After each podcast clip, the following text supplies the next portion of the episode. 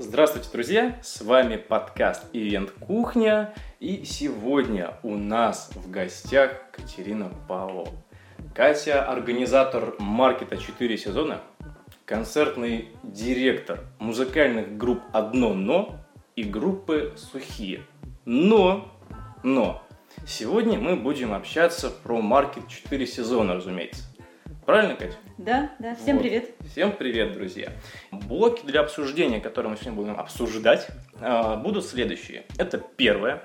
На первое у нас будет разговор о цепочке запуска проекта от идеи до рекламной кампании. Одно из самых вкусных блюд. А на второе у нас сегодня, на второе горячее блюдо – это маркетинг и все, что связано с продвижением самого события и, в принципе, рекламной кампании. И на третье, на десерт – собственно, на десерт у нас будет самая сладкая тема. Это все то, что происходит, переступая порог вот этого входа на само мероприятие. И что ж, мы не будем сильно откладывать и сразу начнем а, с первого блюда. Цепочка запуска проекта от идеи до рекламной кампании. И первый вопрос сразу. А почему ты взялась за организацию маркетов это достаточно специфическая ниша, что привлекло, какие перспективы виделись э, впереди в самом начале пути и что послужило отправной точкой этому проекту. Да, вы сейчас удивитесь, на самом деле перспективы мы тогда не видели, когда начинали заниматься маркетом. У меня есть партнер Виталий Хитров, мы с ним сотрудничали по концертам. Это исполнительный директор Кудагоу. И он, он такой авантюрный, э, тестировал различные форматы мероприятий, говорит, Катя, давай-ка мы сделаем маркет. Он просто позвонил и сказал, Катя, давай сделаем маркет. Хотя мы делали концерты постоянно. И я поддалась ему, говорю, Виталик, давай, как скажешь, попробуем. И мы провели первый маркет, наверное, уже почти три года назад. Вот просто, просто по вопросу давай, давай. И вот, вот так вот все и началось. Вот за эти три года мы провели порядка, наверное, уже 70 маркетов. 70 маркетов? Да, но когда мы начали этим заниматься, мы не видели никаких перспектив, мы просто решили попробовать эту нишу, посмотреть, что это. Но ниша оказалась, правда, очень специфическая, своими нюансами, которые мы, конечно, не видели. А вы проводите в Москве, в Петербурге или еще в других городах? Пока да, но будем расширяться. Это по сколько маркетов в год получается? Ну, у нас каждый месяц стабильно. В Москве ага. даже примерно раз в три недели, в декабре несколько маркетов, и еще плюс заказные иногда какие-то бывают. Угу. Тогда скажи, пожалуйста, вот с чего на самом деле начался маркет 4 сезона? Вспоминаю вот первый опыт, как подходили к организации. А, каковы были ключевые вопросы, на которые нужно было знать ответ перед запуском этого проекта? Угу. А ключевые вопросы, первый был вопрос, это найти площадку. Это прям, проблема, и на самом деле до сих пор проблема, но сейчас уже немножко попроще, потому что маркет уже стал большим, и найти какое-то большое пространство, которое нам подходит, уже немножко попроще. Первый раз мы тестировали эту нишу, поэтому сразу рисковать и брать какую-то дорогую площадку в центре, это нам было точно не по карману. Поэтому первый вопрос был, где вообще это проводить и вообще mm-hmm. примерно что, как это должно выглядеть. А, мы взяли арт-кафе на белорусской, а, веранду и привели летом на веранде этот маркет. Он был совершенно крошечный, там было буквально 20, наверное, мастеров всего но при этом была концертная часть, потому что я же из концертной ниши, у нас был природник, при, при, природник-квартирник, было примерно пять параллельных мастер-классов в течение двух дней. Ну, то есть вот первый вопрос это был, где проводить, второй вопрос был, где брать мастеров, и где, где брать посетителей, это был уже такой самый, наверное, второстепенный вопрос, потому что было представление. В принципе, есть механизмы, как приводить людей на концерты. Ну, примерно я понимала, что также и на маркеты. А вот где брать мастеров, как их отбирать, кого брать, кого не брать, сколько брать мастеров из, из одной категории, которые делают, например, украшения, другие делают э, одежду, сколько должно быть таких мастеров, чтобы они конкурировали, ну, чтобы было интересно, сколько брать других мастеров, как с ними общаться, какие условия им предлагать. Вот это вот все были проблемы, которые... Не проблемы, а вопросы первоочередные, на которые мы тогда еще нащупывали ответы. И уже в ходе, так сказать, спектакля находили на них какие-то да, решения. Да, да абсолютно угу. так. Круто. А скажи, вот какая последовательность действий была при организации самого события? Угу. То есть вот по пунктам, с чего вы начали и как вы шли, организовывая события? Угу. А, очень многие процессы идут параллельно, но первое это, конечно, найти площадку, затем нарисовать схему расставления э, расстановки столов, это очень важно. Логистика, да. Ну, наверное, на, наверное, отчасти, да. Причем площадка должна соответствовать определенным требованиям. Это должна быть, ну вот сейчас тоже большая площадка, она должна находиться в центре, должна быть умерена по условиям. Но обычно это очень дорогие площадки. Она должна быть светлая, там должно быть желательно естественное освещение и очень здорово, если есть какое-то дополнительное, потому что mm-hmm. это очень важно. Это одна из специфик организации маркетинг освещения. А, далее а, подбор, а, подбор мастеров, естественно, их отбор. А, реклама, SMM, это все запускается тоже параллельно, пиар, какие-то репортажки. А, пресс-релизы, а, дизайнер, это полиграфия, это печатка, это флайеры, это афиши, это партнерки. Ну и, наверное, самый такой акцент, на чем мы делаем, это все-таки. У нас почти вся реклама идет э, через SMM, через социальные сети. Ну, это будет отдельный блок, то на второе да. мы его вкусим немножко. Хорошо. Откусим Хорошо. кусочек SMM маркета 4 сезона. Да, да, и, конечно, партнеры, как информационные, так и бартерные. Вот, это тоже да, отдельный это, вопрос, это, это который отдельный сразу вопрос. же появляется в голове. Вот расскажи о ключевых моментах работы с партнерами, в том числе и инфопартнерами, э, и работу с мастерами, угу. э, вот, которые выставляются на этом маркете. Вот как привлечь этих людей к своему ивенту и что стоит им обещать? Вот на что рассчитывают эти люди, соглашаясь на сотрудничество с вами? Угу. Вопрос, да, я очень люблю про инфопартнеров, вот с него, наверное, начну, и это относится и к концертной сфере, и к маркетингу, и к ивентам, вообще ко всему. А, очень многие организаторы, промоутеры, пиарщики, которые ищут инфопартнеров и вообще партнеров, они стараются перетянуть э, всю прибыльность этого сотрудничества на себя. Но это в корне неправильно. А, всегда надо работать win-win и обязательно понимать, что ты можешь дать партнеру, с которым хочешь договориться. Это такие элементарные вещи, почему-то про них э, многие организаторы забывают. Даже когда вот нам пишут какие-то предложения сотрудничества, всегда сразу говорят, так, нам надо это, это и это, и забывают про наш интерес. Ну, это прям очень важно. Потом еще люблю очень приводить тоже пример, но это больше с музыкальной сферы, но он тоже легко адаптируется и сюда. Когда организаторы берут просто кладбище логотипов, это называется, я так это называю, когда на афише много-много логотипов, но они, по сути, ничего не дают. Ну, то есть это... 50, там, например, 50 да. логотипов. Да, но там логотипы тех изданий, которые читают там сами только редакторы этого издания, условно говоря. Поэтому, когда мы выбираем каких-то партнеров, у нас их бывает не очень много, но мы их очень точно прорабатываем. Вот недавно мы тоже делали ивент, и вместо того, чтобы взять и налепить туда 50-100 логотипов, я договорилась с несколькими партнерами, но с каждым точечно, и каждый мне дал охват по 300 тысяч целевой аудитории. Ну, то есть вот мы больше такой подход. Это касается информационных партнеров, и бартерных, и вообще любых.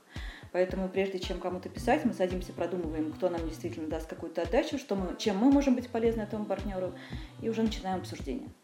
Угу. Про партнеров, я думаю, я раскрыла. Да. А, про мастеров, да, что, что обещать и чего не ждут от да. маркета. А, что обещать? Э, обещать правду, которая будет. Я могу сказать, чем мы немножко отличаемся, наверное, от других маркетов, вот именно по части общения с мастерами. У нас есть э, большие информационные ресурсы в соцсетях, э, в том числе один из самых крупных пабликов по хендмейду, там почти миллион человек. У нас выходят там анонсы почти каждый день, и самых интересных мастеров, самых талантливых, мы стараемся рекламировать еще дополнительно и там. Ну, то есть не, не берем с этого никаких денег, это просто наше участие в продвижении каких-то тоже ребят, которые у нас постоянно участвуют и которые, правда, интересны посетителям. А, также мастерам интересны, конечно, охваты. А, я имею в виду охват просмотры записей про них в том числе, и привлечение какое-то дополнительное внимание к ним. Мы делали э, раньше интервью небольшие, тоже с интересными мастерами. Хотим возобновить этот формат в видеоформате, брать у них интервью и тоже стараться их как-то помогать и их продвигать. А что они ждут? Они ждут, конечно, новую аудиторию на маркете, в том числе и в соцсетях, и на маркете, потому что очень многие вообще не понимают механизмов раскрутки в соцсетях. Поэтому мы даже делали серию, ну не серию, а несколько мастер-классов а, бесплатных для наших мастеров, для наших участников, где им помогали развить их навыки продаж, скажем mm-hmm. так. У нас Именно было... в социальных сетях? Именно, а, нет, это был пока общий мастер-класс, но вот мы думаем, чтобы сделать обучалку и по соцсетям в том числе, чтобы тоже как-то помогать развиваться мастерам. А, и для многих, кстати, мастеров маркета это как точка встречи с покупателями, так как многие мастера э, мастерят дома, и у них нет никаких магазинов или точек, где они могут встречаться с посетителями, э, с ну, своими покупателями. Они очень многие зовут на маркет, потому что маркеты проходят в центре, и это очень удобно. Ну, то есть как такая точка для продажи в том числе. по теплой аудитории, по той, которую мы приводим. А скажи, вот э, какой критерий выбора площадки? Вернемся по, угу. на поводу площадки про маркет. Какой критерий выбора площадки угу. под данное мероприятие? И вот с чего стоит начинать диалог при обращении к арендодателю? Угу. А, когда мы а, обращаемся к арендодателю, мы всегда опять сначала садимся и думаем, чем мы можем быть интересной площадке, нашей целевой аудитории, нашими большими охватами по рекламе. Если площадка неизвестная, ну не очень известная, то ей, конечно, интересна реклама. Мы можем дать очень большой охват по рекламе. Поэтому садимся, выписываем какие-то наши преимущества, вставляем предложения и созваниваемся уже с площадкой. А, критерии выбора – это должно быть недалеко от центра. Это должна быть пешая доступность от метро, желательно минут 5-7 максимум. Ну, как мы выбираем, да, помещение. Можно, конечно, выбрать где-нибудь там в Подмосковье какую-то странную площадку. Но вот я описываю такую идеальную картину, картину мира. Желательно, чтобы это был не подвал, а, а какое-то помещение с большими окнами, потому что это свет для мастеров, это очень важно. Важно, чтобы была хорошая вентиляция, потому что людей много проходит и иногда может быть очень душно, особенно ближе к лету. А, это про крытые площадки. Если говорить про летние маркеты, мы иногда их проводим во дворах арт-пространств, mm-hmm. арендуем двор. Там, в принципе, никаких критериев таких особых нету, кроме того, как это должно быть проходимое место, и дальше все уже проблемы ложатся на нас. То есть мы закупаем шатры, мы заботимся о том, чтобы солнце не пекло, чтобы дождь не капал и так далее. Понял. Ну, вот, наверное, это основные моменты. Да, спасибо за столь разве... Так, да, веду какое-то продолжение. Еще, еще вспомнила, да, что очень важно, а, тоже многие забывают про а, договоренности о монтаже и демонтаже, потому что на маркете очень большой и долгий монтаж и демонтаж идет. Мы иногда даже заезжаем за сутки до маркета, чтобы успеть расставить столы, стулья и все подготовить. Ну вот большое количество мастеров получается. Ну, за, за сотню. Угу. Тогда такой вопрос, опять возвращаясь к мастерам, mm-hmm. как формируется цена за участие в подобных мероприятиях? То есть вот как понять самим мастерам, что это окупится для них?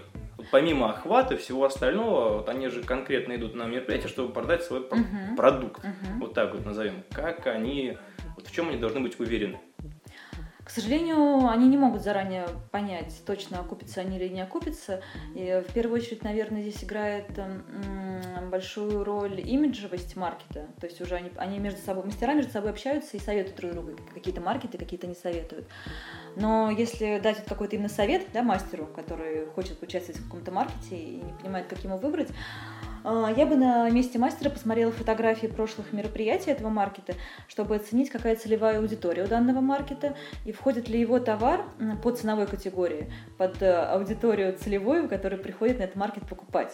Потому что к нам раньше обращались какие-то мастера, которые делают безумно дорогие украшения, безумно дорогие. Я понимаю, что сейчас э, наша аудитория, скорее всего, такие дорогущие вещи не купит. Поэтому мы им объясняли, что, наверное, мы наверное, им будет нецелесообразно у нас участвовать, хотя, в принципе, наверное, другие, не знаю, маркеты могли бы продать, но это просто нецелесообразно, поэтому у нас и ведется жесткий отбор, чтобы мы могли тоже быть максимально выгодными для участия мастерам. То есть мы сразу смотрим на товар и примерно представляем, под нашу целевую аудиторию он сейчас подходит или нет. В первую очередь надо посмотреть на имиджевость мероприятия, примерно на, на проходимость. Многие мастера спрашивают проходимость, сколько за несколько дней проходят э, людей. Но при этом есть тоже своя специфика между городами, потому что в Санкт-Петербурге, например, у нас, когда мы сравнивали маркеты в Москве и в Санкт-Петербурге, в течение одного месяца у нас получалось иногда так, что в Москве может быть проходимость меньше, но больше людей покупают. В Санкт-Петербурге больше, может быть, в несколько раз больше проходимость, но при этом многие приходят посмотреть, но не все покупают. Причем даже в рамках Санкт-Петербурга на разных площадках бывает совершенно разная проходимость, где-то может быть больше но люди смотрят, где-то может быть меньше, но более целевая и с большей покупательской способностью. Опять же, вот эти маркеты, люди не ходят все-таки покупать или смотреть? Очень, очень по-разному, зависит от площадки на самом деле. Это тоже очень важно, когда выбираете площадку под маркеты, а, смотреть, дает ли эта площадка вам тоже какую-то свою естественную проходимость, которая есть у этой площадки. А, и а, вообще смотреть, э, кто туда ходит. Ну, то есть это очень важно. Потому что, говорю, в рамках даже Санкт-Петербурга, вот мы делали на двух площадках, у вас делаем совершенно разную аудиторию, совершенно разные проходимости и совершенно разная покупательская способность. Что интересно. В Москве mm-hmm. так не ощущается, хочу сказать. Хорошо, а скажи, вот, а что стоит учитывать при поиске подрядчиков? Так сразу на эту тему перейдем. Mm-hmm. Вот, подрядчиков для мероприятия. И есть ли они в этом проекте, в маркете, mm-hmm. в принципе, или все делается исключительно своими руками, своими силами? У нас, да, у нас своя команда, у нас уже есть свои фотографы, есть э, свои техники, есть свои уже грузчики, а, есть уже свои закупленные столы и стулья, то есть мы полностью автономны. Единственное, что, кого мы нанимаем, это, ну, фотограф, естественно, и а, машины газели, которые перевозят нам стулья, доставляют mm-hmm. и столы. Все. Все остальное у нас уже наша команда сформированная. Так просто уже комфортнее. Okay. и надежнее. Okay. Но раньше мы брали в аренду стулья и столы, поэтому... А сейчас свое есть. А сейчас уже все и свое, да. Так просто целесообразнее. Согласен. Итак, переходим ко второму блюду. Первым мы насытились, покушали вдоволь и переходим ко второму. Это маркетинг и все, что связано с продвижением самого события и, собственно, рекламная кампания. Uh-huh. Здесь, наверное, будет такой один большой вопрос, uh-huh. Вот, на который попытаемся дать нашим слушателям ответы. А, скажи, продвижение события. Uh-huh как э, его и как его организация, вероятно, тоже делится на какие-то этапы. Если это так, то как продвигается маркет 4 сезона в онлайн-среде? Или здесь используется не только онлайн? А вот какие методы продвижения работают в данном событии? Да, естественно, не только онлайн, но я на самом деле фанат онлайн-продвижения SMM, потому что э, все, рекламные кампании можно измерить, можно посмотреть, э, какие из них работают, что-то усилить, что-то отключить. Поэтому максимально мы продвигаемся именно в соцсетях. А, у нас есть группа ВКонтакте, в Фейсбуке, э, есть Инстаграм ну, Инстаграм мы только-только развиваем. Но самое основное продвижение это ВКонтакте и Фейсбуке. Это и создание встреч, и таргетинг. Я за белые методы продвижения, поэтому у нас работает таргетолог наш прекрасный, а, который нам курирует все рекламные кампании. То есть это трафик, по сути, из соцсетей, по большей части. В офлайне вы какие-то используете методы продвижения? А в офлайне, да, у нас есть партнеры, а, которым мы вешаем наши афиши, раскладываем флеера, мероприятия, где мы раздаем флеера, где есть наша целевая аудитория. Ну, то есть, по большей части, это такие истории. И какие-то репортажи, СМИ, Иногда к нам приезжают телеканалы, репортеры снимать э, видеоотчеты. Ну, это тоже продвижение в том числе. И, и было даже год два назад или год назад э, я выступала, как раз представляла наш маркет. Ой, боюсь ошибиться. Было мероприятие, э, где были молодые дизайнеры. Э, и прям такое достаточно большое арт, арт-мероприятие. И тоже это отчасти продвижения нашего маркета, да. Угу. А вот что касается онлайновых методов, угу. как замеряется эффективность у вас? Вы запустили рекламную кампанию, угу. грубо говоря, таргетинг в социальных сетях, там, возможно, на Яндексе, в Гугле, еще где-то. Вот как замеряете эффективность этой кампании? На что учитываете, какие критерии смотрите? А, я смотрю стоимость следа. стоимость следа, а, стоимость оставленного e-mail посетителей и мастеров. На самом деле у нас там есть очень такая хитрая цепочка, вот я бы ее, наверное, не хотела раскрывать, которая очень хорошо дает нам охваты. Ну, если это тайна, пусть это останется ну, тайной. Ну, пусть останется тайной, но это вот прям, да, такой один из основных моментов. А так я смотрю на конверсии, смотрю на стоимость следа, смотрю на количество посещений на нашем лендинге-сайте.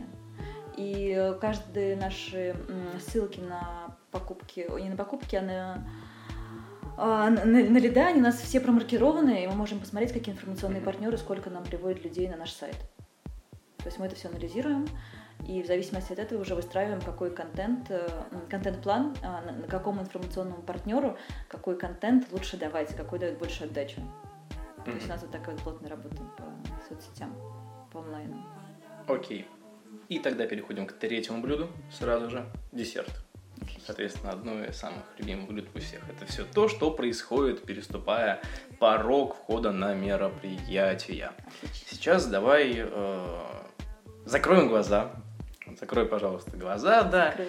И вот само мероприятие угу. глазами организатора. Угу. Опиши его. Как ты идешь вдоль столов мастеров? Что у тебя в руках? Опиши атмосферу вокруг тебя. Что ты видишь вокруг, на что обращаешь внимание, о чем думаешь во время мероприятия и закрытыми глазами. Именно глазами организатора или посетителя? Именно глазами организатора, если честно, начнем. Ой, организаторы да. это... А... Какой хаос творится вокруг? Хаос Или не в тебе? Хаос не творится. Я сейчас посещаю наши маркеты. А, У нас их сейчас делают наши чудесные менеджеры. а Я иногда заезжаю как такой внешний аудит, посмотреть вообще, что творится. Поэтому я стараюсь абстрагироваться, что я не организатор, а я сторонний человек, который приходит на мастер, на, да, на маркет и ну, смотрит, что вообще происходит, что интересно, что неинтересно, что можно было бы усовершенствовать, а что и так прекрасно. Поэтому, когда заходишь, у нас всегда стоит какой-то интересный либо пресс-фол, либо фотозона где люди фотографируются. На Новый год у нас там даже стоял Дед Мороз и дарил детям подарочки, и стояла елка. Далее идут ряды с мастерами. А, так, я пока про московский маркет, наверное. У нас там такая самая стабильная площадка. Если подняться на второй этаж, там у нас есть зона с мастер-классами, которые идут вообще нон-стопом в течение двух дней, и параллельно, наверное, 4-5 мастер-класса идут. А, в прошлые разы очень были интересные мастер-классы а, хождение по, по битому стеклу и стояние на гвоздях, например. То есть мы не ограничиваемся только мастер-классами по какому-то хендмейду, но и стараемся сделать какие-то такие интересные. Раньше у нас даже были лекции, тоже это очень интересно. А, на втором балконе у нас играют музыканты. Живая музыка в акустике. Вот в прошлом месяце выступала... А, как раз 14-15 мая у нас выступала группа «Одно Там был дикий аншлаг, просто дичайший. Весь балкон был в зрителях. А, И иногда еще бывают винтажные распродажи. То есть мы стараемся делать не просто маркет, а чуть больше, чем маркет, немного больше. Поэтому в, том, в тот раз, в том месяце была очень интересная большая винтажная распродажа. То есть это уже не совсем handmade, но все тот же маркет. Ну, тоже круто. Ну да. И есть очень интересная, у нас очень вкусная зона с, да, с едой. Тоже... Я проходил там. Да? Было великолепно. Я тоже проходила, но, к сожалению, не успела в этот раз опробовать. А, вот, наверное, вот так. Глазами такого наблюдателя, посетителя, такого скрытого организатора это выглядит примерно так.